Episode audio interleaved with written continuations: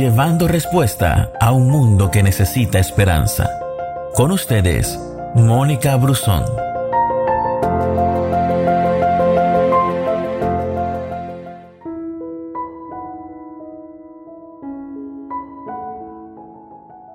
Busqué entre ellos alguien que levantara un muro y se pusiera en pie en la brecha delante de mí a favor de la tierra, para que yo no la destruyera, pero no lo hallé. Esa palabra la encuentras en el libro de Ezequiel capítulo 22 versículo 30. Y es una palabra que eh, nos pone a pensar cómo se sentía el corazón de Dios en ese momento. Levantar un muro es preparar protección, eso en otras versiones es hacer vallado. Y ese término es procedente de esa palabra, valla, que de acuerdo a lo que dice la Real Academia se refiere a ese cerco que se levanta y se construye con la tierra comprimida con el fin de proteger un lugar y evitar el acceso a este. Una brecha es un espacio entre dos cosas, evita que dos cosas, dos personas, dos objetos, dos generaciones se conecten entre sí. Y en este pasaje Dios está diciendo que necesitaba una, una sola persona que orara y todos se salvarían, pero nadie lo hizo.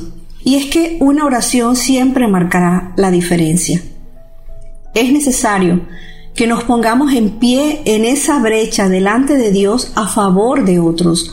Nunca sabremos cuán importante será para alguien que está necesitando de una oración intercesora.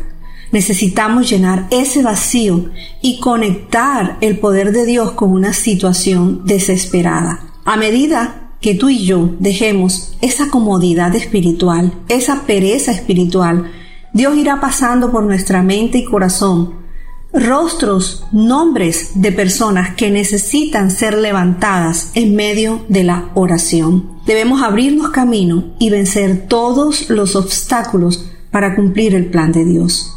El poder de la oración, recuerda, es indestructible, siempre y cuando tu fe se apoye en la sinceridad, en el amor y en la esperanza. La oración es un clamor a Dios para recibir su gloria y sentir la grandeza de su amor, lo que traerá calma y sosiego a tu corazón. Gracias por escucharnos. No te pierdas ninguna de nuestras publicaciones. No olvides compartir este audio con todos tus amigos. Que Dios te bendiga.